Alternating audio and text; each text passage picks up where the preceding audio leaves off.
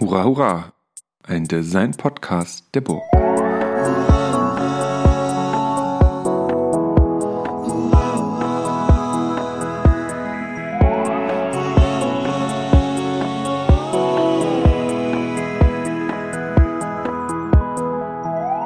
Und da sind wir wieder mit einer neuen Folge des Hurra Hurra Podcast. Herzlich willkommen, liebe Hörenden und Hörenden und Hörenden. Ähm, mein Name ist Christian Zöllner. Ich bin Professor an der Burg Giebichenstein Kunsthochschule Halle. Das ist der Hurra Hurra Podcast. Es geht um Design und vor allen Dingen das Lehren und Lernen von Design. Und dazu freue ich mich heute einen Gast zu haben, nämlich Sven Ingmar Thies. Ingmar Thies, Sven, Ing, Sven Ingmar Thies, genau so ist es richtig. Hallo, Sven. Sven ist nämlich die Kurzform und das ist okay, stimmt's? Ähm, lieber Ingmar. Lieber Ingmar. Okay. Sven, also ohne lieber. Einfach nur Ingmar. nur Ingmar. aber es steht Sven Ingmar Thies direkt auf dem Buch drauf. Das ist richtig. Ähm, es gibt aber nur eine Person, die mich Sven nennt. Okay, gut. Dann bin ich äh, Christian und du bist Ingmar. Und das Tolle ja. nämlich ist, ähm, das ist so eine Art von Experiment, was wir heute machen, nämlich so ein Blind Date. Normalerweise, oder das hat sich in den letzten Episoden so entwickelt, dass wir sehr viele E-Mails vorher schreiben, ein Vorgespräch führen, ähm, und ich eigentlich viele Infos mit den Gästen und Gästen schon fast im Vorgespräch schon rausgekriegt habe und dann das, der, das eigentliche Podcast-Gespräch immer zu so einem, nicht immer und zu so einem, aber dann schon eigentlich fast geführt ist. Und jetzt habe ich, haben Ingmar und ich uns ausgedacht, okay, nee, wir machen das jetzt einfach so, wir kennen uns eigentlich nicht. Das Einzige, was wir voneinander wissen, ist, dass ich weiß nicht, was du von mir weißt, das können wir gleich sagen, aber ich habe dieses Buch, ich halte das jetzt in die Kamera, das, die, das niemand sieht. Ähm, und zwar ähm, hat Ingmar ein Buch geschrieben oder verfasst oder rausgebracht bei Birkhäuser und das heißt Teaching Graphic Design. Und das habe ich in die Hand oder es lief mir über den Weg und ich habe es sofort gekauft und sehr freudig gelesen und gedacht, okay, das, da müssen wir drüber sprechen. Ähm, und das tun wir heute. Ähm, genau, aber Ingmar, du bist dran. Ja, soll ich mich ganz kurz auch vorstellen? Das finde ich total toll. Genau, ich bin Sven Ingmar Thies, eher ohne Sven. Ähm, Dafür mit Ingmar? Ja, richtig. Ich stamme aus äh, Hamburg, lebe aber schon seit 23 Jahren in Wien und äh, bin in Wien gelandet nach Stationen in London und äh, Japan und unterrichte seit ungefähr elf Jahren an der Universität für angewandte Kunst in Wien. Und das Buch ist entstanden, vielleicht kann ich da gleich ansetzen, mhm. Christian. Das Buch ist entstanden aus dem Wunsch heraus, besser zu werden. Also ich habe mich natürlich eigentlich von der ersten Unterrichtsstunde an gefragt, ist das richtig, was ich mache? Ist das gut, was ich mache? Und vor allen Dingen ist es für die Studierenden gut? Mhm. Und äh, diese Frage hat mich die ganze Zeit begleitet. Die stellt man sich mit Kollegen, Kolleginnen und irgendwann habe ich das Bedürfnis verspürt, das in einem größeren Rahmen zu machen, sprich Fragen zu stellen, sprich Interviews zu machen. Und das Buch beinhaltet 24 Interviews mit internationalen Lehrenden aus dem Fach Grafikdesign, aber auch über den Tellerrand des Grafikdesigns äh, hinausgeschaut und gefragt. Und ich fand interessant, dass es inspirierend war, andere Kulturkreise auch zu fragen. Ich habe auch viele Japaner gefragt, in Amerika, in Großbritannien, einen chinesischen Professor, in Österreich und in Deutschland. Und das Interessante für mich war, dass wir alle erstmal nur mit Wasser kochen. Ein ganz normaler Satz, der aber zutrifft. Ähm, dass wir alle nicht didaktisch ausgebildet sind und dass wir immer das Beste für die Studierenden wollen. Das ist ein sehr starker verbindender Gedanke oder Wunsch, zumindest bei den Personen, die ich interviewt habe. Das hast du schön gesagt. Und das ist, und, und hier treffen wir uns ähm, eigentlich genau an dem, an der größtmöglichsten Überschneidungsfläche, weil das ist nämlich genau die Frage, die ich mir auch damals oder wir uns damals äh, mit dem Hurra Festival gestellt haben. Und das ist eine Frage, die ich mich die mich sehr beschäftigt, äh, auch im Rahmen des Podcasts. Wie machen wir das eigentlich, mhm. wenn wir das eigentlich gar nicht gelernt haben? Und in was für Situationen rutschen wir dann eigentlich rein? Ähm, Und wie kommen wir damit zurecht, dass wir in dieser Situation plötzlich reingerutscht werden, dass wir plötzlich vor äh, Studierenden stehen, das erste Mal. Also es gibt ja auch bei dir diesen, diesen Punkt, dass du sagst, okay, the first time in ja. class. So, das ist ja, ja. das habe ich wahrscheinlich als Erfahrung bei mir irgendwie weggekapselt und kann ich mich ehrlich gesagt gar nicht mehr dran erinnern, wie das war. Aber mhm. es ist ein ähm, interessanter und wichtiger Punkt. Und ich habe dieses Buch sehr intensiv gelesen, weil es mich, weil das wirklich genau das Buch ist, Teaching Graphic Design, was ich selber gerne geschrieben hätte. Und du hast es aber, und du hast die Interviews drin, die es total angenehm machen, nachzuvollziehen, wie andere lehren. Und du hast aber vorher nochmal die, auf fast 80 Seiten fasst du ja nochmal die Sachen zusammen, die deiner Meinung nach wichtig sind, ähm, ähm, wenn es darum geht, Gestaltung zu vermitteln. In einem, ich sag ja. mal, du hast es den tertiären Sektor genannt, also ich sag mal in der Hochschul- oder in der akademischen Hochschulausbildung. Mhm. Ähm, wie kam es zu dem Buch? Wie hast du daran gearbeitet und was ist eigentlich neben dem, dass eigentlich alle mit Wasser kochen, was ja, wenn man ehrlich ist, eigentlich No-Brainer ist, weil alle kochen, also außer ja. Friteure frittieren Öl, aber sonst machen die das eigentlich alle gleich. Aber wie kam es zu dem Buch, wie, dass es auch ein Buch geworden ist? Das ist ja ein Haufen Arbeit und da ist ja mehr als nur ein Interesse daran, wie es funktioniert, sondern du wirst ja wahrscheinlich mehr damit. Ja, also das die Intention des Buches, also erstmal war es natürlich ein Eigeninteresse. Ich wollte besser werden, das habe ich eingangs mhm. gesagt. Beziehungsweise vor dem Besserwerden eigentlich mich selber hinterfragen und schauen, was geht, was machen andere, was kann ich konkret verbessern. Und warum ist es ein Buch geworden? Ich glaube, ich wollte unbedingt meine Erfahrung, die, du hast es schon gesagt, Buchschreiben ist extrem intensiv und auch extrem zeitaufwendig. Und ich habe gedacht, wenn ich die Zeit investiere, dann möchte ich das auch anderen zugänglich machen. Mhm. Und wenn ich ganz ehrlich bin, warum schreibt man ein Buch? In meinem Falle war es totale Naivität. Ich habe gedacht, das geht ganz einfach. Lehren. ja, richtig. Ähm, und ich kann da zwei Personen nennen, die mir da sehr geholfen haben, die mir so den kleinen Tritt gegeben haben oder den ähm, Ansporn ausgelöst haben, auch loszulegen. Das war Sven, Entschuldigung, Jan Svenungsson, der hier an der Angewandten bei uns in Wien in der Druckgrafik Professor ist und die Klasse leitet. Und der hat schon mehrere Bücher geschrieben und hat mir damals gesagt im Gespräch, ach, Buchschreiben, das geht, das ist vereinfachen. Und da habe ich gedacht, ja, Kommunikationsdesign, Grafikdesign ist auch vereinfachen.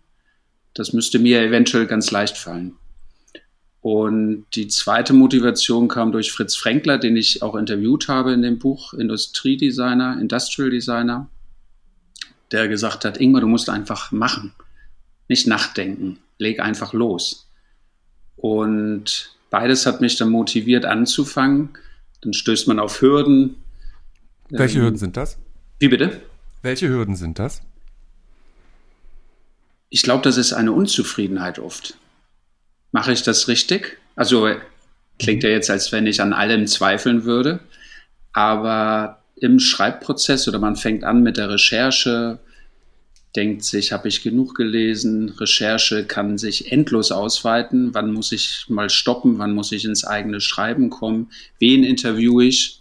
Also die Hürden sind, finde ich, sehr vergleichbar mit einem Gestaltungsprozess.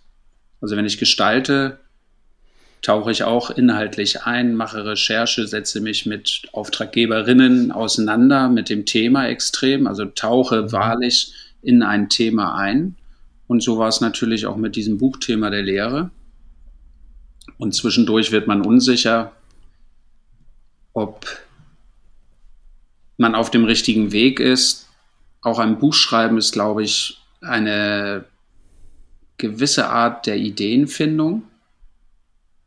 Insbesondere irgendwann kommt das Logische, wie strukturiere ich alles, ist das richtig strukturiert?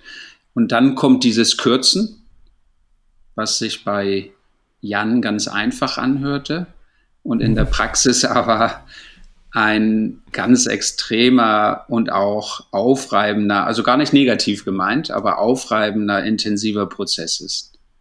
Weil dann fragt man sich auf einmal, lasse ich das Richtige weg? Und sollte ich nicht alles erzählen? Und da hilft es allerdings, wenn man jemanden hat, der einem auch Feedback gibt, im Idealfalle vielleicht sogar ein Nicht-Grafikdesigner, eine Nicht-Grafikdesignerin. Bei mir waren es mehrere Personen, die mir da sehr geholfen haben um nicht zu sehr in seinem eigenen Saft zu schmoren. Und ich glaube, das lässt sich auch übertragen auf einen Gestaltungsprozess, auf allgemeine Gestaltungsprozesse, dieser Austausch mit anderen. Jetzt hast du, ich würde mal sagen, 24 Interviews, wie viel sind es? Ja, genau, 24 ja. Interviews geführt, hast mit verschiedenen Expertinnen und Experten aus der aus der Designlehre gesprochen. Sind alle Interviews drin oder hast du 36 Interviews gemacht und dann nochmal aussortiert? Nein, es sind alle 24, die ich interviewen wollte, auch mhm. abgebildet. Okay. Und die Interviews oder, oder andersrum, ich frage tatsächlich aus einem wirklich auch aus einem großen Interesse heraus, weil wie schafft man es denn, Interviews zu, also so aufzuarbeiten, transkribieren, dass sie sich lesen lassen, weil es ist ja ein Gespräch. Ja. Hm, wie kürzt man da oder hast, musst du viel kürzen oder hast du ganz konkret schon genau so die Gespräche geführt, dass sie dann ins Buch kommen oder musstest du da viel rumschrauben dran? Also ich kann äh, ein Beispiel nennen.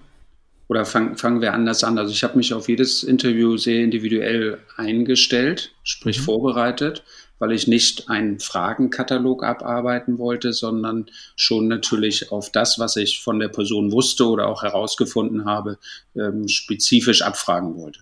Mhm. Und dann ist eigentlich, und ich habe ja Fragen zurechtgestellt, habe die auch gegliedert.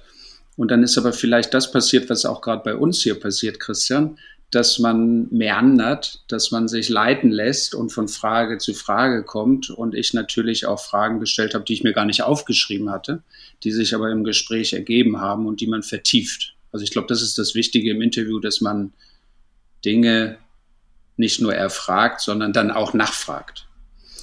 Und um deine Frage aber zu beantworten, am Ende wird es transkribiert und man kürzt es extrem. Und das ist jetzt mein Beispiel. Ich habe Erik Spiekermann in Berlin interviewt ähm, Erik spricht gerne, äh, mhm. sehr eloquent mit Anekdoten, sehr lebendig. Und am Ende hatte ich 125.000 Zeichen transkribiert. Also Zeichen vielleicht für alle, die mhm. jetzt nicht ganz firm sind. Das sind die Leerzeichen, Satzzeichen, äh, alle Buchstaben.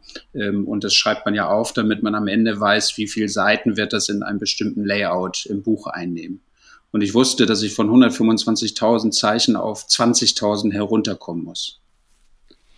So, das verdeutlicht, glaube ich, wie stark man streicht. wow. ähm, das Streichen von Ä, Ö und ähm äh, und vielleicht auch mal einem Schimpfwort, das fällt leicht. Ähm, und ab einem bestimmten Punkt kommt man dann ja an, an den Augenblick, wo man äh, auch aussortiert inhaltlich. Und meines war natürlich äh, sehr stark auf die Lehre bezogen in Interviews entstehen ja vielleicht auch mal ganz kurz Smalltalk-Themen, die das Interview auflockern, die aber dann nicht so interessant sind im Nachhinein für den Leser, die Leserin.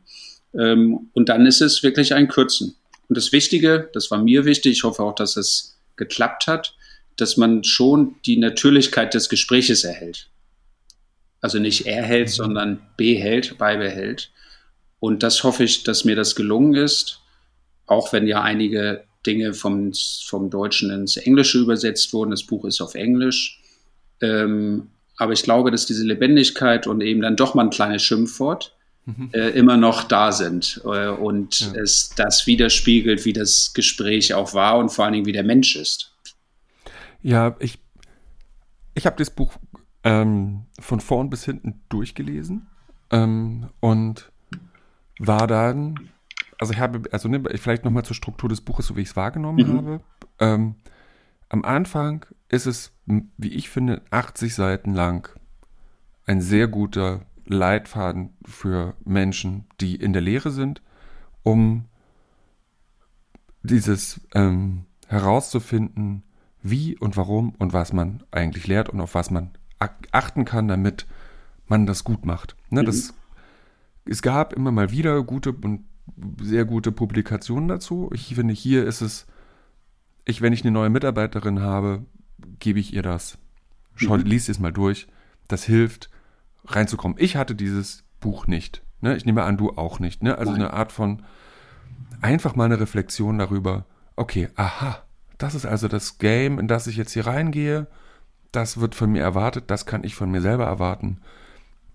Und sowas, ne? Und das finde ich total toll und darüber habe ich mich sehr gefreut. Zumal ich habe zwischendurch gedacht, ah, das ist ja alles, das, ah, das ist ja so ein No-Brainer, ja, ja, ja. Aber gleich, nein, aber nicht falsch verstehen bitte, ne? Das ja, ist ja. toll, weil es ist, ach ja, stimmt, das, das mache ich ja schon. Toll. Und dann, aber bei anderen Sachen habe ich, ah, good point. Ah mhm. ja, so habe ich es ja noch gar nicht gesehen. Hier könnte ich ja, stimmt, das könnte ich mal machen. Da könnte man mehr so ein bisschen mehr drauf. Und bei manchen Sachen war ich so, ah, das hat dann so einen wunden Punkt erwischt, wo ich, so, wo ich dann auch so, ein, so einen Reflex hatte. Ah, na klar, denkst du hier. Komm mal, komm, komm mal in meine Schuhe. Ne? Also, ne, aber das war dann so ein, habe ich mich aber sehr darüber gefreut, weil das wirklich viel Reflexion angemacht hat. Und dann kommen diese Interviews. Und da war ich dann schon so, okay, mh, und die habe ich dann auch du, durchgelesen. Und habe ich, da kam für mich aber eine gewisse Länge rein, mhm. weil, weil die Fragen sind ja, du, auch die erzeugen ja den Faden sozusagen, dass sich viele Fragen sind, beziehen sich auf die Lehre und dann äh, bin ich so ein bisschen müde geworden dadurch, habe dann aber eben jetzt vor ein paar Tagen wieder das Buch nochmal zur Hand genommen, eben auch zur Vorbereitung für den, für den Podcast und da ist mir aufgefallen, dass das einfache Aufschlagen auf irgendeiner Seite in dem Interviewbereich unglaublich bereichernd ist, weil dann mhm. guckt man rein und dann fallen Sachen auf, die vielleicht beim ersten Mal lesen so durchgerutscht sind, aber zum Beispiel eben, weil du gerade Erik Spiekermann gesagt hast, mhm. er, ihm geht es da um den Punkt der Pünktlichkeit. Ne, ja. Er sagt, sagt in, dem, in, dem, in, in dem Gespräch, er ist ja eigentlich eher so eine easygoing, also ich kenne ihn persönlich nicht, ähm, er behauptet von sich, eine easygoing Person zu sein mhm. und dass es ihm total schwerfällt, auf diesen Pünktlichkeit zu beharren. Es ist ihm aber wichtig und er hat es ange, angemerkt an eben am Beispiel von einem Meeting, wo er irgendwie sieben Minuten zu spät kommt oder zehn Minuten. Mhm. Da warten halt sieben Leute, das sind insgesamt 70 Minuten. Wenn das jeden Tag passiert, ist ja. ein ganzer Arbeitstag weg und der fehlt am Ende vor der Deadline. Und zu sagen, okay, und wer jetzt aber eben zu spät kommt, der ist halt raus, der kann wieder gehen. Wo ja. ich dachte, hu, äh, ja, geil, ne? Ich, aber ich selber bin wahrscheinlich da noch zu sehr easygoing Person, dass mir total schwerfällt, da so eine Disziplin einzufordern. Auch weil ich mich ja selber kenne und es mir manchmal eben, er sagt ja auch nicht, er kommt zu spät, weil er äh, trödelt, sondern weil halt immer irgendein, mhm. er ist halt CEO, er muss halt irgendwie immer noch in irgendeinem Call drin stecken. Und, ah, und genau, und sowas macht dann bei mir im Kopf irgendwas an und dann, ah Mist, eigentlich wollte ich über was anderes nachdenken, aber jetzt habe ich halt, weil ich da reingeblättert habe, eben genau das. Und ich finde, da gewinnt dieses Buch über meinen ersten Eindruck hinaus nochmal mhm. als so ein. Das kann man immer wieder zur Hand nehmen. Das finde ich, ein, also, okay, jetzt habe ich keine Ahnung, ist keine Frage, ist ein Feedback. Ja, na du, also Christian, vielen, vielen Dank, weil für mich ist das natürlich ein tolles Feedback, weil, weil genau das passiert, was ich mir gewünscht habe von dem Buch. Mhm. Also ich hätte es auch immer, es ist kein, es ist kein Buch, was sagt, wie es geht. Sondern Doch, das Buch will. In gewisser Weise schon. Äh, Am Anfang schon. Ja, das stimmt. Hm. Das stimmt. Aber ich hoffe, ähm, wenn es das tut, ist es, glaube ich, auch okay. Aber die Intention war schon, dass man ins Reflektieren kommt, so wie du es eben auch gerade gesagt hast. Man, es fällt einem an einem selbst etwas auf. Und wenn das passiert, und du hast das eben netterweise beschrieben, dass es bei dir passiert ist, äh, dann freue ich mich extrem, weil dann habe ich mein Ziel erreicht.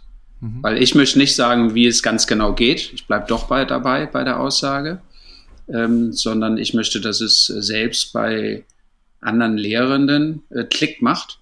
Genauso wie es in der Lehre darum geht, dass es bei den Studierenden Klick macht. Mhm. Und am Ende lässt sich ja auch ein bisschen übertragen auf unsere Praxis. Also wenn man nicht mehr studiert und nicht mehr lehrt, ähm, was mache ich im täglichen Miteinander in einem Designbüro, in einer großen Agentur oder auch einem ganz kleinen, äh, in einer ganz kleinen Einheit. Es ist, geht immer darum, dass es, glaube ich, bei den anderen oder gemeinsam Klick macht. In dem, du hast 24 Interviews geführt mit Lehrenden. Im, beim Lesen ist mir da keine Fehlstelle aufgefallen. Jetzt, mhm. ähm, aber doch mal die Frage, hast du auch mit Lernenden gesprochen? Also wie konntest, also das ist ja sehr eine Lehrenden-Perspektive. Ja. Du beschreibst selber, auch in dem, ich nenne es den ersten Teil, eben, wie wichtig der Austausch, Erwartungshaltung auch mit Studierenden ist. Hast ja. du auch mit Studierenden gesprochen? Im Vorfeld ja. abgeprüft? Genau. Ja, also, also ich glaube, dass ich, das müsste man jetzt äh, die Studierenden fragen, die ich, äh, mit denen ich mich auf den Weg begebe. Ähm, ich behaupte aber, dass wir da in einem regen Austausch sind, auch immer über das, wie ist es, äh, was kann man auch da besser machen, also auf beiden Seiten, wenn man denn überhaupt diese Seitenverteilung klassisch haben möchte, Lehrende und Lernende. Du hast vorhin ganz äh, eingangs gesagt, Co-Lehrende oder beziehungsweise mhm. Co-Lernende, finde ich ein super Begriff. Äh, Habe ich in meinem Buch nicht äh, drin, den Begriff weil es ist ja schon ein Miteinander. So, und ich frage schon viel oder bitte um Feedback und habe in Japan zum Beispiel auch, die sind aber nicht im Buch enthalten, aber natürlich hat mich die andere Seite, ich bleibe mal ganz kurz bei der mhm. Seitenverteilung, auch gefragt. Ich habe äh, insgesamt vier Studierende dort gefragt. Und Christian, du nimmst ein bisschen meinen Wunsch für das nächste Buch voraus.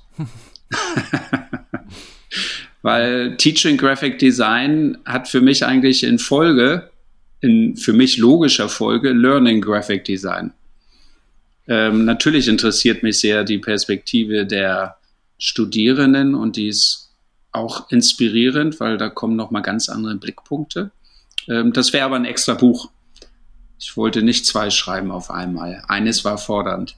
Nee, aber das ist, ja, oder ich verstehe ich total. Ich, ich stelle eben oder andersrum, ne, wir als Lehrende sind, das ist ein Job, der ist intensiv. Ähm, alle, wie du sag, am Anfang gesagt hast, machen das ähm, mit great intentions. Also die alle wollen wirklich das Beste erreichen. Das macht man nicht, wenn man keine Lust hat, in die Lehre ja. gehen. Ne? Ähm, ja.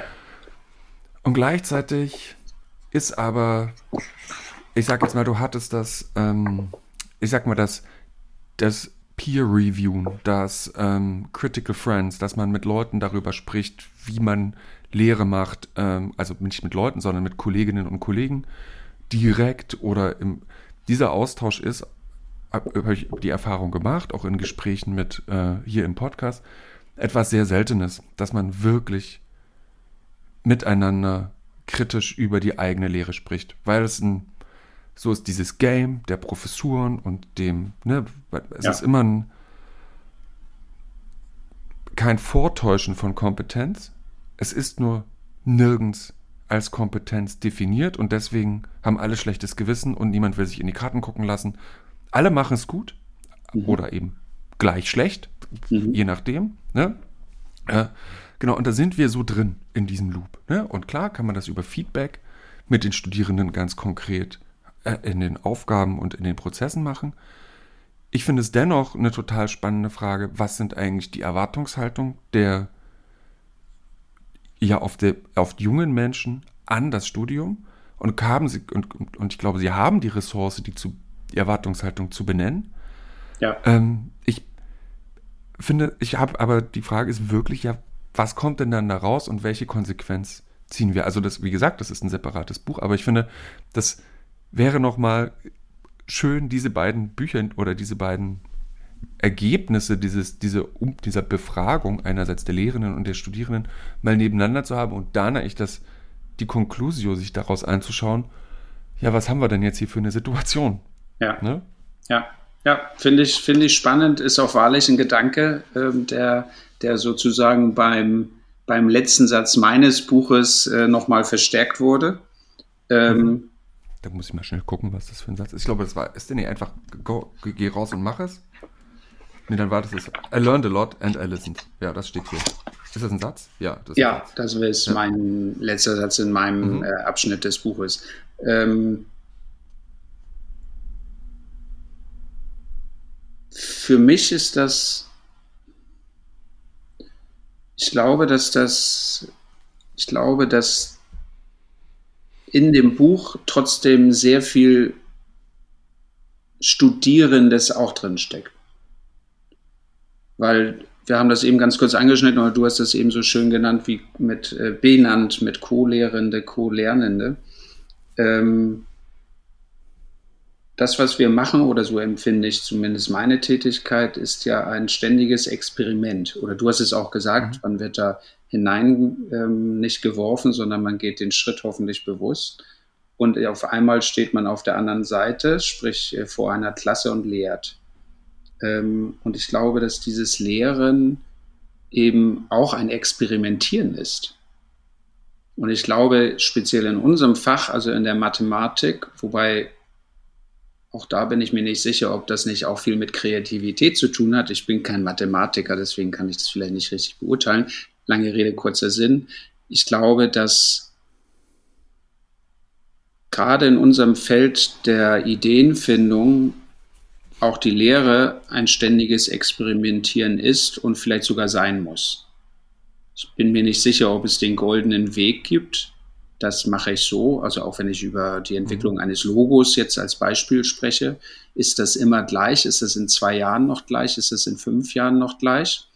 Also ich glaube, dass das ein großes experimentierendes Feld ist und auch da zurückkommt zu deiner Frage oder beziehungsweise deinem Kommentar. Es wäre interessant, Studierende oder alles aus der Sicht der Studierenden zu betrachten, äh, kann ich, kann ich nur zustimmen. Und ich glaube aber, dass die Lehre eben schon ein, nennen wir es mal kurz, verwursteltes Miteinander ist. Also, mhm. dass wir dieses experimentell, dieses experimentelle Herangehen gemeinsam machen. Und deswegen hoffe ich, dass da auch viel für Studierende drinsteckt in dem Buch zum Beispiel. Mhm. Ist das verständlich ausgedrückt? Das ist, das ist total verständlich und ich habe da eigentlich zwei Punkte dazu. Das erste ist dieses verwurschelte Miteinander, von dem du gerade gesprochen hast. Was, also, Mathematik, also nee, lass uns nicht über Mathematik ja. reden, davon haben wir keine Ahnung, ähm, sondern was, oder du Bezug nehmend auf das, was du gesagt hattest, dass ähm, ähm, ein Buch schreiben ist, Sachen zu klären oder zu ordnen oder zu strukturieren. Das ist auch ein Anspruch, den, ähm, den, den du oder eine, eine, eine Blickweise auf deine eigene Tätigkeit als, äh, als Grafikdesigner hast. Das ist natürlich richtig. Ne? Wir wollen Gestalt, also eine Gestaltung schafft Klarheit in einem bestimmten Maß und das ist ja. ein großer Anspruch. Ähm, es ist aber auch wichtig zu akzeptieren, dass diese dass wir in einem entropischen System leben und eigentlich alles grundsätzlich ins Chaos fallen will. Und wir, und dass das da ist. Und dass mhm. aber der, der Anspruch, den wir als Menschen, aber vor allen Dingen als Gestalterinnen und Gestalter haben, ist zu sagen, nein, ich arbeite gegen diesen ständigen, gegen dieses ständige Chaos und diesen ständigen Verfall an und versuche irgendwie unter Aufbietung aller meiner Kompetenzen Ordnung zu produzieren. Mhm. So, jetzt ist aber dieses verwurschelte Miteinander ja eigentlich ein schönes Beispiel für diese entropische Umwelt, in der wir sind. Und ich glaube, dass es wichtig ist, den, Studi den Studierenden oder mit Studierenden in ein System oder ein Setting zu kommen, das genauso chaotisch ist, damit sie überhaupt mal erkennen, dass der Anspruch an Ordnung utopisch ist. Es wird, du baust es auf und es fällt wieder ein. Mhm. Kannst du dich daneben stellen, den Kaffee machen und gucken, wie das, was du gedacht hast, einfach wieder ins Nichts zerfällt. So. Mhm. Und ich glaube, das ist der, aber es ist eben so. Es ist einfach so. Und ich glaube, als der Anspruch, den, oder frü, früher, würde ich mal sagen, oder zumindest wie ich mein Studium erlebt habe, war der Punkt, nein, aber du kannst was machen und das ist dann da und dann hast du das geile Projekt gemacht und du hast das, Pro das Problem gelöst oder ein Problem gelöst. Und das ist aber dieses Problemlösen in dem Sinne nicht gibt, sondern nur das Kreieren von Folgeproblemen, mhm. kann, ist wichtig anzuerkennen. Und ich glaube, so ein, ein gemeinsames, verwurschteltes Setting kann die Grundlage dafür sein, zu akzeptieren, dass wir eben in sehr widersprüchlichen ähm, Settings existieren. So, ich glaube, das ist erstmal das eine. So, und deswegen folge ich dir total bezüglich dieses Experiments. Sagen, mhm. okay, mhm. let's go. Voll, voll, oh, so, Vollgas, Vollgas ins Ungewisse und wir, wir figern das on the way out. So, ja. ähm, jetzt habe ich, und, und ich mache das ganz genauso und ich halte das für absolut relevant und wichtig. Jetzt ist es aber so, dass, dass eine sehr, ich sag jetzt mal, europäisch, also europäische Perspektive, vor allen Dingen deutsch, deutschsprachiger Raum, Expert oder Grundlage ist, weil ähm, ich habe letztens einen Podcast gehört mit Paola Antonelli ähm, mhm. vom MoMA und die hat, ähm, hat gesagt in dem Podcast, dass, äh, dass die Student Loans in den USA vor allen Dingen exorbitant hoch sind. Das heißt, wenn man in den USA Design studiert, nimmt man Schulden in Höhe von ungefähr 200.000 Dollar auf. Mhm. Äh, und ähm, in dem Podcast sagt sie, dass eben sie mit Lehrenden in den USA gesprochen hat, die experimentelle Formate anbieten, die Studierenden dort aufgrund der hohen vermeintlichen Employability, also hey, ich muss danach in eine Agentur gehen und ich muss innerhalb von x Jahren diese Student Loans abbezahlen, weil sonst, ja. keine Ahnung, kann ich, mehr, kann ich nicht zum Zahnarzt gehen. Ne? Und die, ja. dass eben dort gedacht wird, okay, nee, wir können uns dieses Experiment nicht leisten, weil ich eben innerhalb von zweieinhalb, drei Jahren meinen Bachelor machen muss. Und wenn ich da aber ein ganzes Semester rumgeeiert habe oder, rumge oder in einem verwurstelten Setting war, ja. dann hilft mir das nicht in der, in der vermeintlichen Kompetenzentwicklung. Ich gehe dann in den äh, in, als Junior irgendwo hin und verdiene Geld. Ne? Und das mhm. ist, glaube ich, so ein. Und deswegen ist dieses Experimentieren gut, weil bei uns muss man das nicht machen. Also muss, ist mehr oder weniger sehr günstige Designausbildung oder das Designstudium. An anderen Ebenen wird dieses Experiment fast schon als gefährlich betrachtet. Ne? Also mhm. schon wieder keine Frage, aber es ist mir nur aufgefallen an dem mhm. Punkt dieses Experimentierens, ne? weil die Studierenden haben ja natürlich auch einen Anspruch oder ein Recht darauf, innen gut zu studieren. Ne? Und wenn man dann aber sagt, naja, wir experimentieren hier so ein bisschen rum. Ja, wobei so würde ich es aber auch nicht, äh, Eben, oder so ne? würde genau, ich, ich mich auch, jetzt nicht, hm? nicht verstanden wollen wissend. Und ich glaube, das meinst du auch so nicht. Also es ist ja kein, mhm. Ja, das Wursteln klingt ein bisschen wurstig. Ähm, das ist ja, glaube ich, eine Phase wie in jedem Projekt das Experimentieren eine Phase ist und dann wird sie eben doch strukturiert, vereinfacht, ja. kanalisiert. Ähm, und das fand ich jetzt sehr gut, was du gesagt hast. Also es ist ja erstmal ein Erkennen und dann auch ein Anerkennen, dass das einfach so abläuft. Ähm, und ich glaube, beziehungsweise bin der Überzeugung, dass dieses Experimentieren immer wieder dazugehört. Das ist aber dann natürlich aufgrund von Erfahrungen das sei jetzt Erfahrung rückblickend oder die unmittelbare Erfahrung, dass es dann einfach doch strukturiert und vereinfacht wird und auch gelernt wird und dass man seine eigenen Prozesse findet und dass es dann nicht mehr so wurstig ist, ähm, sondern das Experiment äh, auch immer zu einer gewissen Klarheit führt. Also das hoffe ich eigentlich, dass das der Fall ist. Nee, das stimmt ja auch. Und das, und das ist, aber ich, ich bin aber auch fest davon überzeugt, dass ein offenes, ich bleibe jetzt einfach mal, weil ich, ich finde verwurstelt gar nicht so wurstig im, also ich habe da jetzt nicht ja. Wurst, sondern ich habe da eher so eine, so eine, äh, so eine, was habe ich letztens, Verzwirbelung. Das ist alles unglaublich entangled und ja. ähm, Horst Rittel hat das ja Wicked Problems genannt. Ne? Mhm. Die sind so, also ich würde es aber gar nicht als so bösartig begreifen, sondern es ist halt eben einfach multikomplex. Ja. Und das erst überhaupt erstmal, man kommt, die Studierenden kommen ja erst mal aus der Schule. Da wird ja jegliche Komplexität äh, zugunsten einer der Stoffvermittlung herausgenommen, weil man hat dann Stunde, Stunde, Pause, Stunde, Stunde, Pause, Stunde, Stunde, Pause ja. nach Hause, äh, Hausaufgaben, Hausaufgaben, Hausaufgaben, irgendwie Teenage Life äh, Und wieder zack, zack, zack, Ferien. Mhm. Und so, da muss man ja erstmal raus. Und da wird, ne, zugunsten des, der Stoffvermittlung wird Komplexität reduziert. Ja. So, und bei uns ist jetzt aber so, wir müssen wahrscheinlich zugunsten der Komplexitätsvermittlung die, ne, die, die, die Stoffvermittlung nach hinten stellen, weil das Berufsbild der Designerin und der Designer vielleicht in einer Junior-Position noch InDesign, HTML und äh, Photoshop ist, aber ab, ne, ab einem bestimmten Punkt musst du mit komplexen Situationen kreativ umgehen können. Ja. Und das muss man doch erstmal gelernt haben auszuhalten. Ja. Ja, sehe seh, seh ich genauso. Haben wir beide ja auch gelernt wahrscheinlich in unserem Studium. Naja, vor ähm, später dann. genau. Also irgendwann kommt der Zeitpunkt, wo man es äh, erkennt und anerkennt.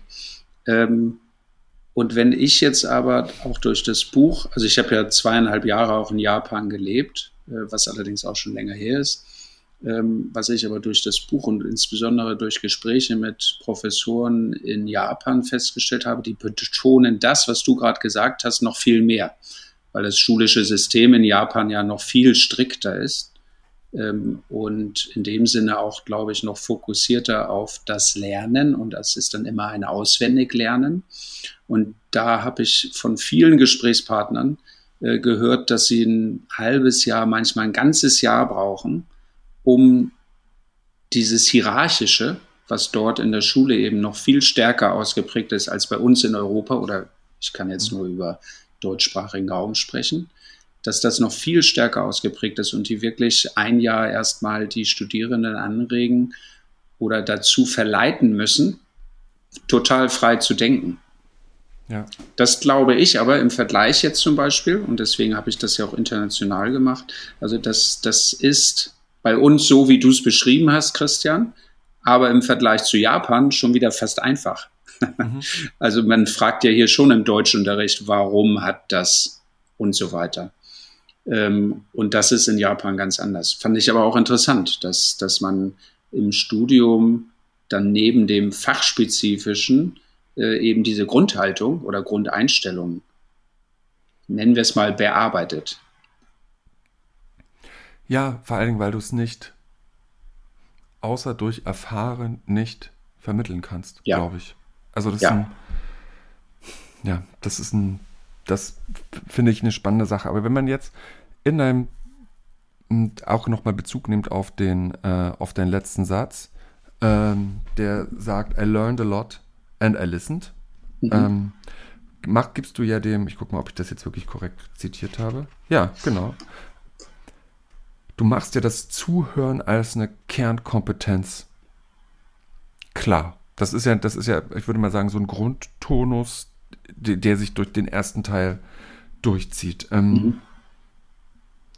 Auch da wieder, also habe ich gedacht, auch so ein No-Brainer? Ja, na klar, ist ja logisch, ist ja logisch, ist ja logisch. Du stretchst dieses Argument aber dann doch so sehr, dass ich merke, ja, aber nee, vielleicht ist es, bin ich da schon durch meine eigene Lehrerfahrung und schon, schon da bei dem Punkt.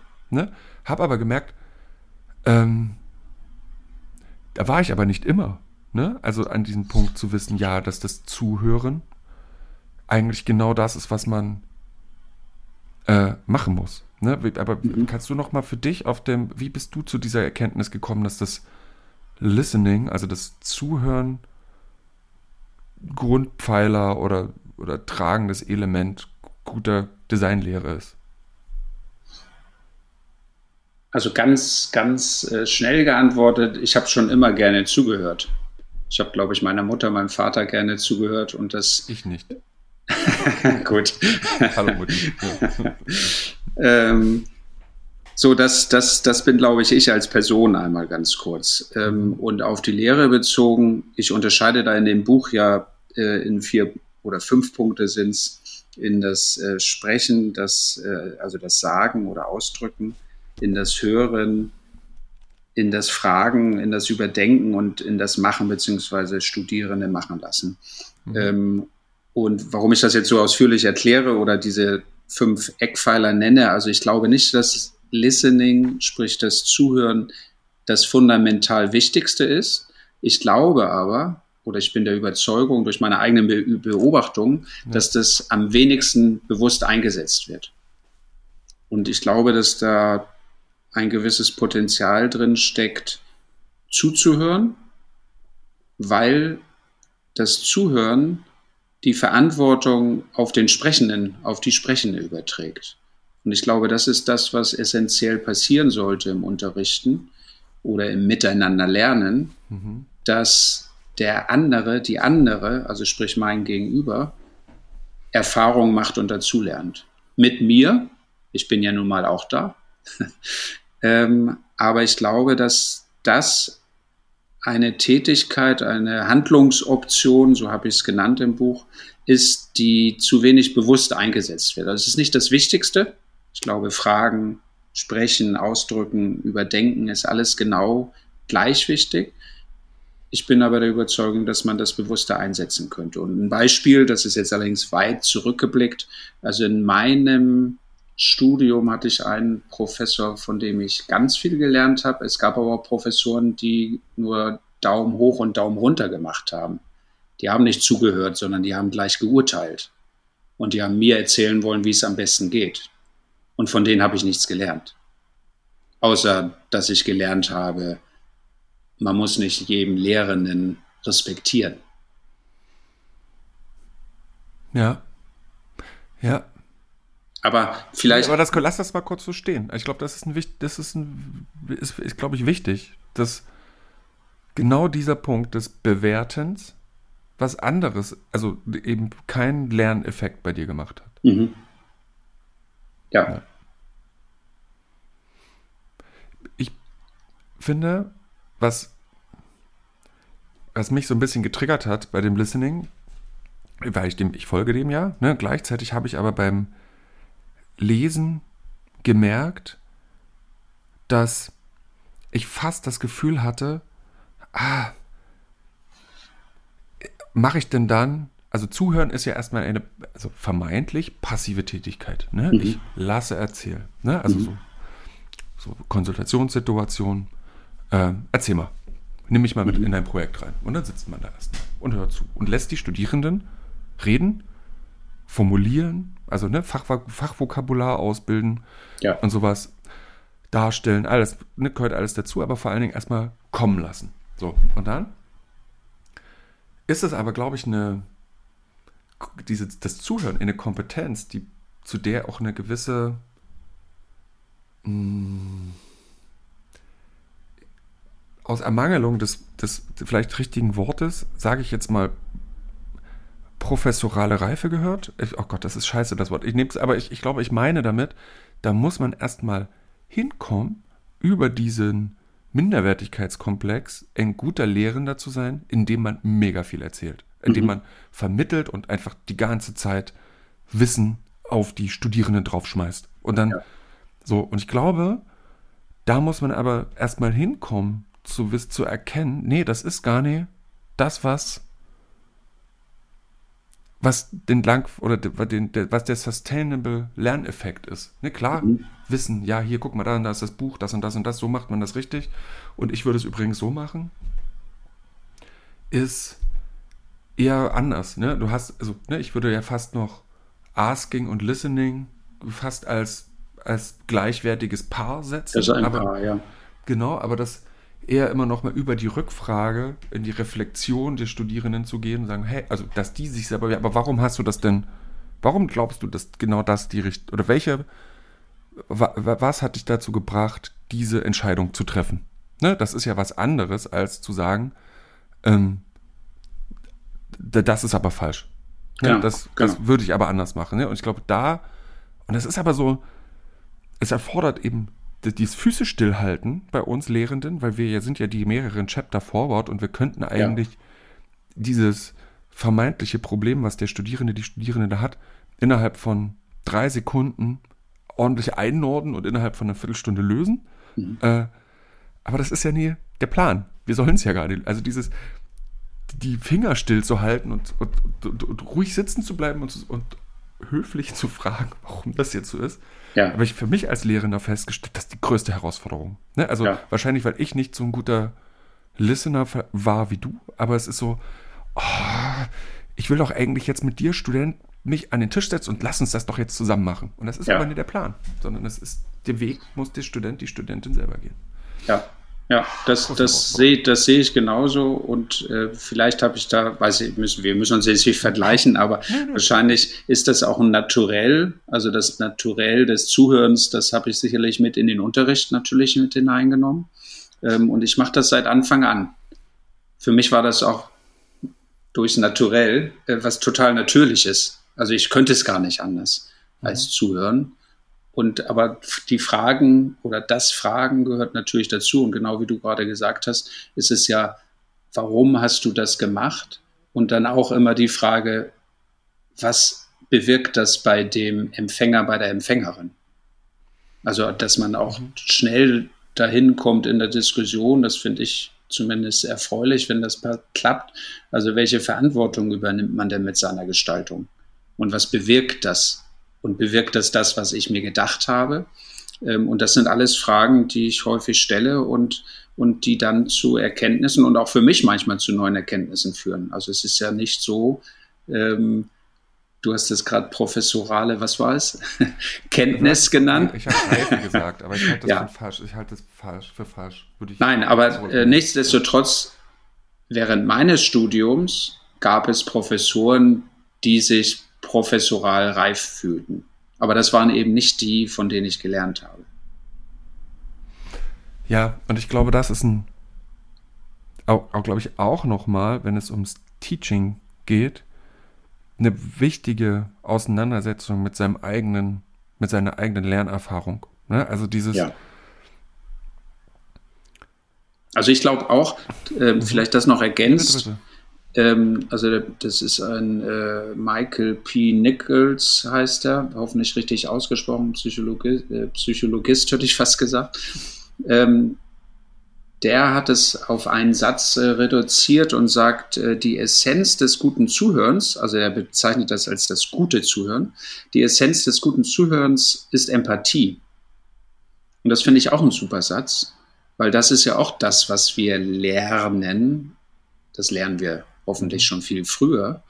Aber diese Fähigkeit, empathisch zu sein, keine Vorurteile zu haben, mit einer gewissen Offenheit und Haltung an Projekte und Themen und dann immer wieder an andere Menschen heranzutreten, ich glaube, das ist etwas ganz Essentielles. Und für mich ist Zuhören zum Beispiel, du hast mich gebeten, das in griffige Sätze zu äh, fassen. Ich hoffe, im Buch ist es gut gelungen, im Gespräch ist es immer ein bisschen anders. Ich, für mich ist Zuhören auch Respekt. Respekt der anderen Person gegenüber. Und dieses empathisch sein, offen sein und respektvoll miteinander umgehen, das empfinde ich gerade in unserem Beruf, wo wir uns in andere Leute, in andere Menschen hineindenken sollten, äh, als extrem wichtig. Ja, das stimmt. Und ich, ich finde diesen, den, den Empathiepunkt, den kann man gar nicht genug betonen. Ja. Ich komme dann halt immer, also wie gesagt, ich, wir haben es ja nicht gelernt, sondern es ist ja eben das, was so wie wir es eben immer tun, dann schon manchmal an meine Grenze. Also beispielsweise nochmal auf den, äh, auf dieses Pünktlichkeitsthema. Ne? Mhm. Also ich hab, kann mich ja da total reinfühlen. Ne? Also mhm. zu spät kommen passiert, irgendwas ist immer und ne, und diesen, aber da genau die Balance zu finden zwischen, zwischen Empathie und Verständnis für Lebenssituationen und Verständnis für auch die, wenn man jetzt Lernen als einen linearen Prozess mal kurz begreifen will, mhm. Respekt und Empathie für den Punkt, an dem man in diesem Lernprozess eben gerade ist. Also was kann ich erwarten, gerade überhaupt und was, also was bedeutet, welche Bewertungskriterien lege ich an. Mhm. Ist dann aber eben genauso, ja, was ist, wie können wir denn, also das Einhalten von oder das Aufsetzen von fairen Regeln und das Einhalten und ja, whatever, dann vielleicht sogar Sanktionieren von Regeln. Und ich glaube, dieser letzte Part, das ist einfach nicht meine Stärke, da muss ich noch besser werden, in dem ja, das bist du zu spät. Also das, was sagt, du, wenn du, wenn du nach neun nicht da bist, dann darfst du nicht mehr rein. Das habe ich jetzt schon von, öfters von äh, Personen, Lehrpersonen gehört, dass die mhm. diese Strenge da an den Tag legen. Mhm. Ich kann ja selber zu mir noch nicht mal so streng sein. also, das, das glaube ich, das ist ein wichtiger Punkt, dass das früher oder eben auch wie ich Lehre erfahren habe, oft mit einer starken Hierarchie verbunden war. Äh, ja. Und, und Sanktionierung und man muss dem folgen. Und ich glaube, das verändert sich gerade, zumindest wenn in den Gesprächen, die ich führe, dass viel mehr auf Augenhöhe und viel mehr auf Miteinander, auf respektvollen Umgang geachtet wird und eben eine starke hierarchische Bewertung einfach nicht mehr Usus ist. Es ist dann bestimmt, bei bestimmten Menschen ist es noch so, aber ja. im, im Groben gibt es eine lehrenden Generation, die anders daran geht. Und das finde ich einen wichtigen, eine wichtige Entwicklung. So. Ja. Und, und ja. setzt aber eben auch eine starke, Konfus erzeugt eine starke Konfusion, weil man ja natürlich jetzt wieder dasteht in diesem Experiment, ja, jetzt machen wir das aber anders als unsere Vorgeneration. Mhm. Wie, das müssen wir jetzt aber erstmal erlernen. Weil es mhm. ist ja auch, die, können, die könnten ja die Alten fragen und die sagen, na, Christian, hättest du mal die Tür zugeschlossen. Dann zeig dir harte Kante und dann läuft das. So, ja, ja, pff, ja was läuft denn dann? Ne? So, das ist so.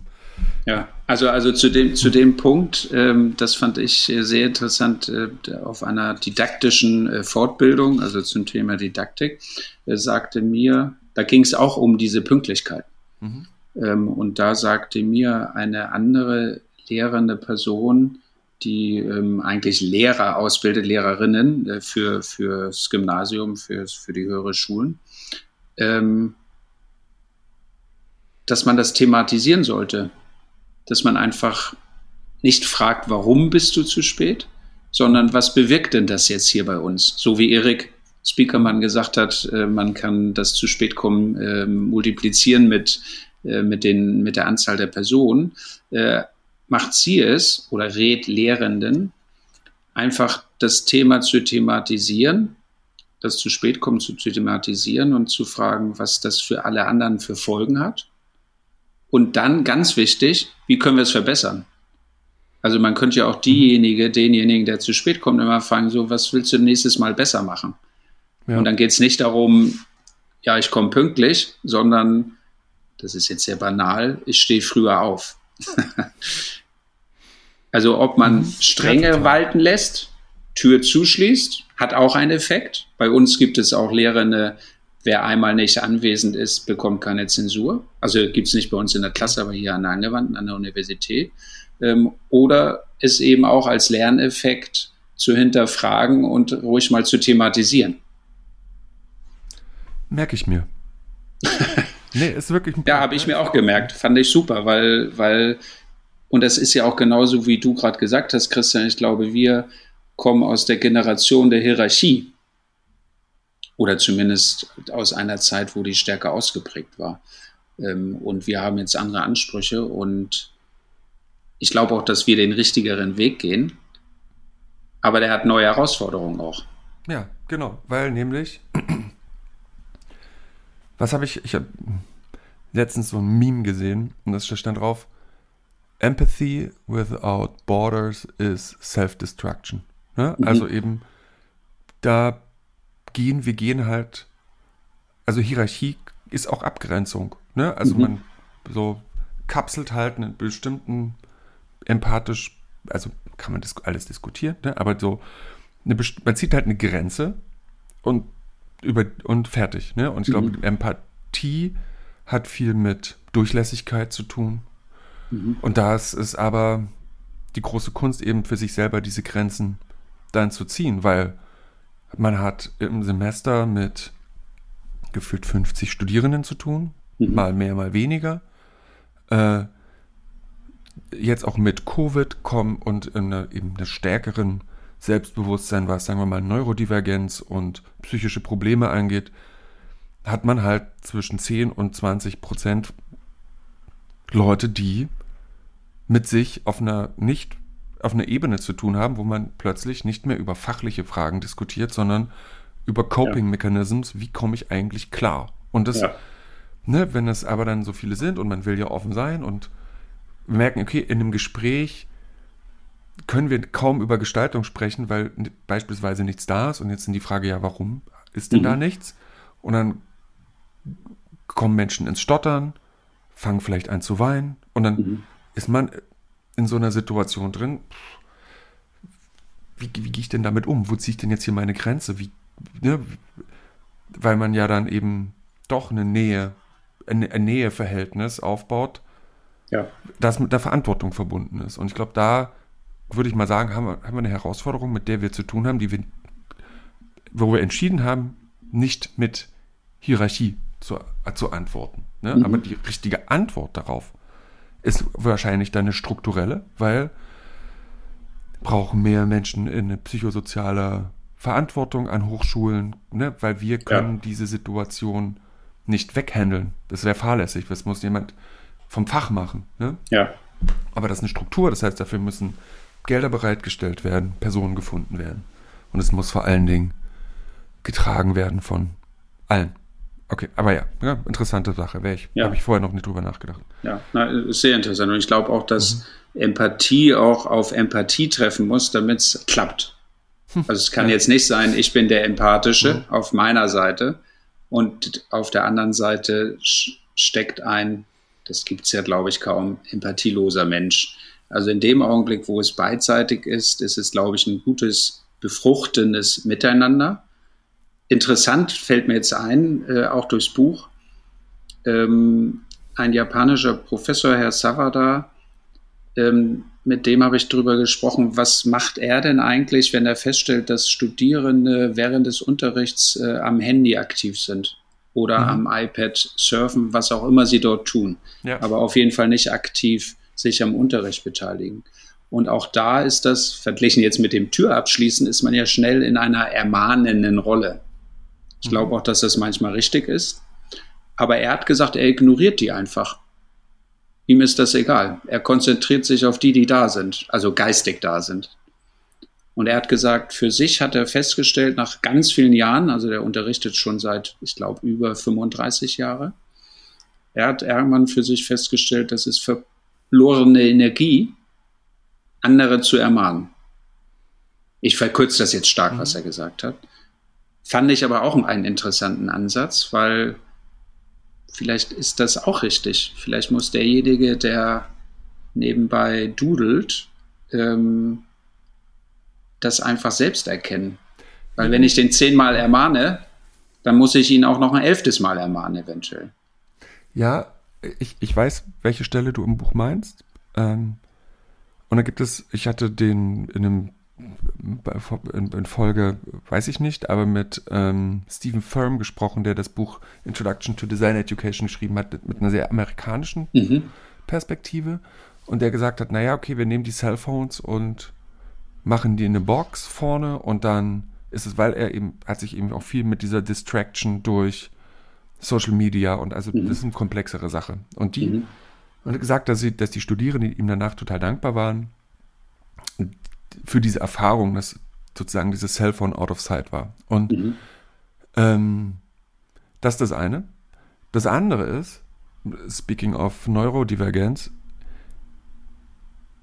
da sitzt, also ich höre zu, aber ich kann halt besser zuhören, wenn meine Hand in Bewegung ist und Ja. ich, ähm, also ich kann mich, ich kann dir sonst nicht zuhören, wenn ich meine Hände nicht in Bewegung habe. Also Mhm. deswegen sind das zwei verschiedene, wie ich finde, zwei verschiedene Systeme. Das eine ist Cellphone Distraction, wo Mhm. ich auch sagen würde, okay, vielleicht kann die Person mir einfach besser folgen, mehr mit mir in mich rein, also äh, sich auf mich einlassen, wenn sie bestimmtes, bestimmtes Aktivitätslevel hat, ohne zu stören. Ne? Man könnte ja, Ja. auch äh. also so, das Ja. würde, mich würde alle anderen mehr stören, als wenn Ja. jemand eben da so vor sich her düdelt. Ne? Weil Ja. das ist ein, ist ja auch ein Mechanismus herauszufinden, wie kann ich denn machen? Und es ist ja auch total schwer herauszufinden. Schreibt jemand mit? Ne? Oder klar redest du da vorne über, ähm, über Spationierung und, in, und, und du hörst und, und, über, über Kerning und über Zeilenabstände, also Teaching, also ja. Graphic Design oder irgendwelche Code-Sachen. Und aber das inspiriert vielleicht genau gerade, ah ja, stimmt, aber man könnte das ja dann so machen und dann hört man halt so ein bisschen zu nebenbei und fängt an, den, sich da was kurz aufzusketchen, weil man ja. halt inspiriert ist und eben ins Tun kommt bereits. Und während ich das so mache, mh, ja, also es ist eine, vielleicht eine seltsame Form des guten Zuhörens, obwohl die für den Menschen gegenüber als vielleicht unhöflich oder nicht bei der Sache ja. wahrgenommen. Wo, wobei, wobei dem würde ich auch immer äh, sogar meinen Respekt zollen. Äh, also wenn das das aktive Zuhören unterstützt, dann ist das ja super. Ähm, und du hast es auch gerade gesagt, es ist ja auch schwer zu unterscheiden, ist da jetzt etwas Ablenkendes oder ist es eben ein, eine Art der Verarbeitung? Mhm. Wenn es eine Art der Verarbeitung ist, ist das ja total frei und toll. In dem Augenblick, wo es aber eine Ablenkung ist, am Ende ist es die Verantwortung jedes Lernenden selbst. Ähm, wie lernt er und wann will er lernen und wann äh, hört er aktiv mhm. zu und wann nicht. Also in dem Augenblick, wo das ein Verarbeiten ist oder auch so ein Automatismus, du hast gesagt, hüpfen. Ich hüpfe oder wackel die ganze Zeit mit dem linken Bein äh, oder muss Kreise zeichnen und dadurch höre ich aktiv zu, ist es gut. Wenn das allerdings eben ablenkend ist, also zum Beispiel Multitasking ist ja eine Mehr. Äh, das habe ich auch in meiner Recherche äh, wirklich mit wissenschaftlichen Artikeln endlich nochmal für mich bestätigt bekommen. Unser Gehirn kann eine Sache zur Zeit.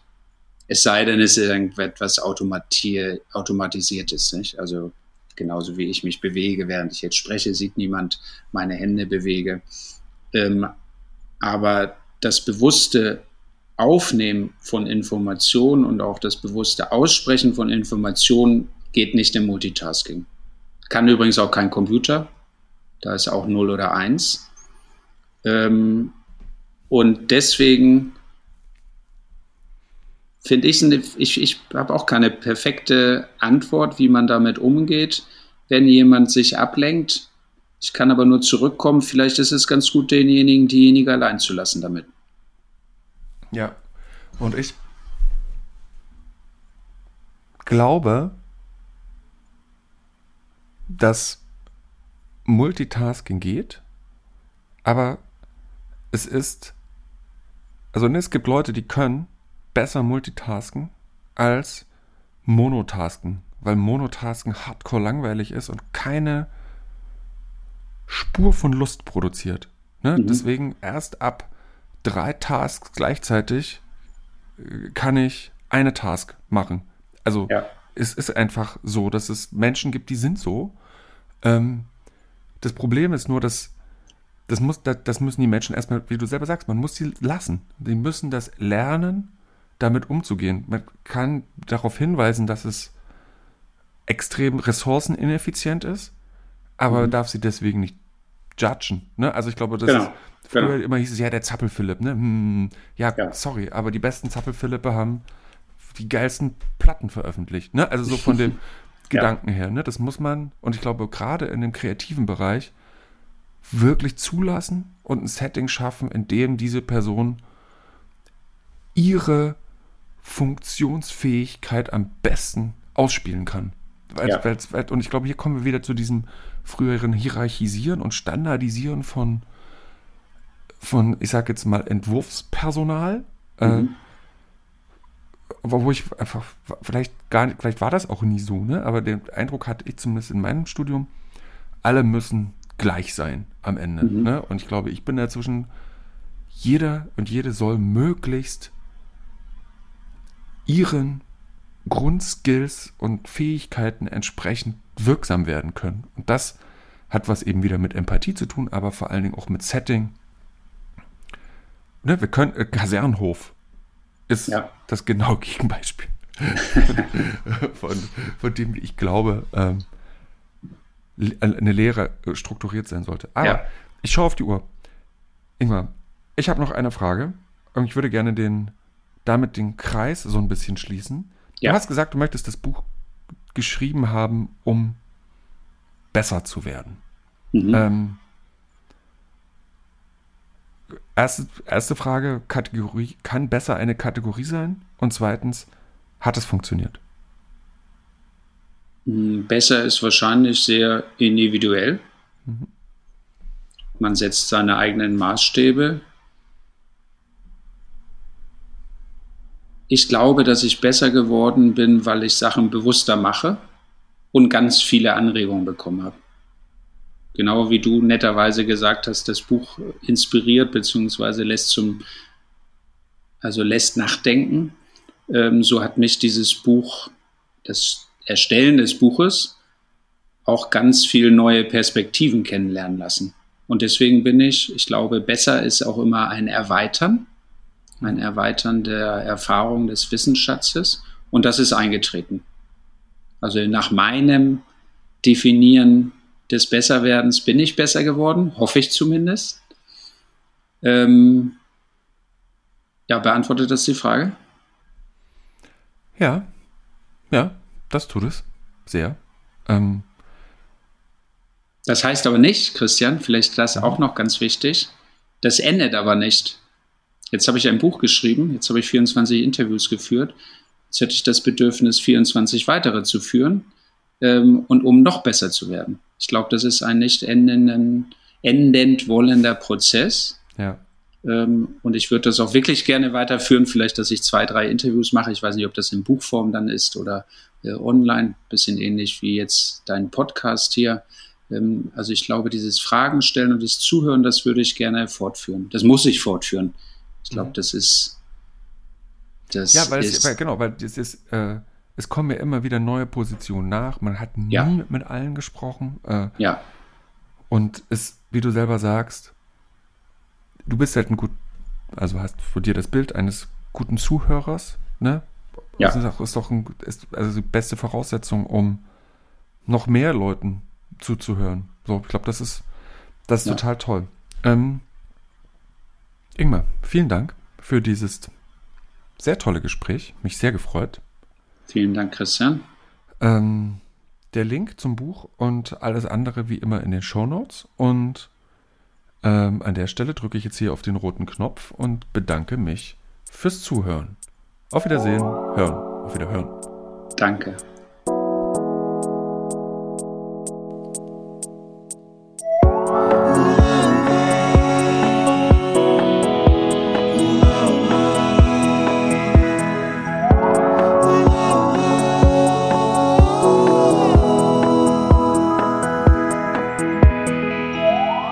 Hurra, hurra!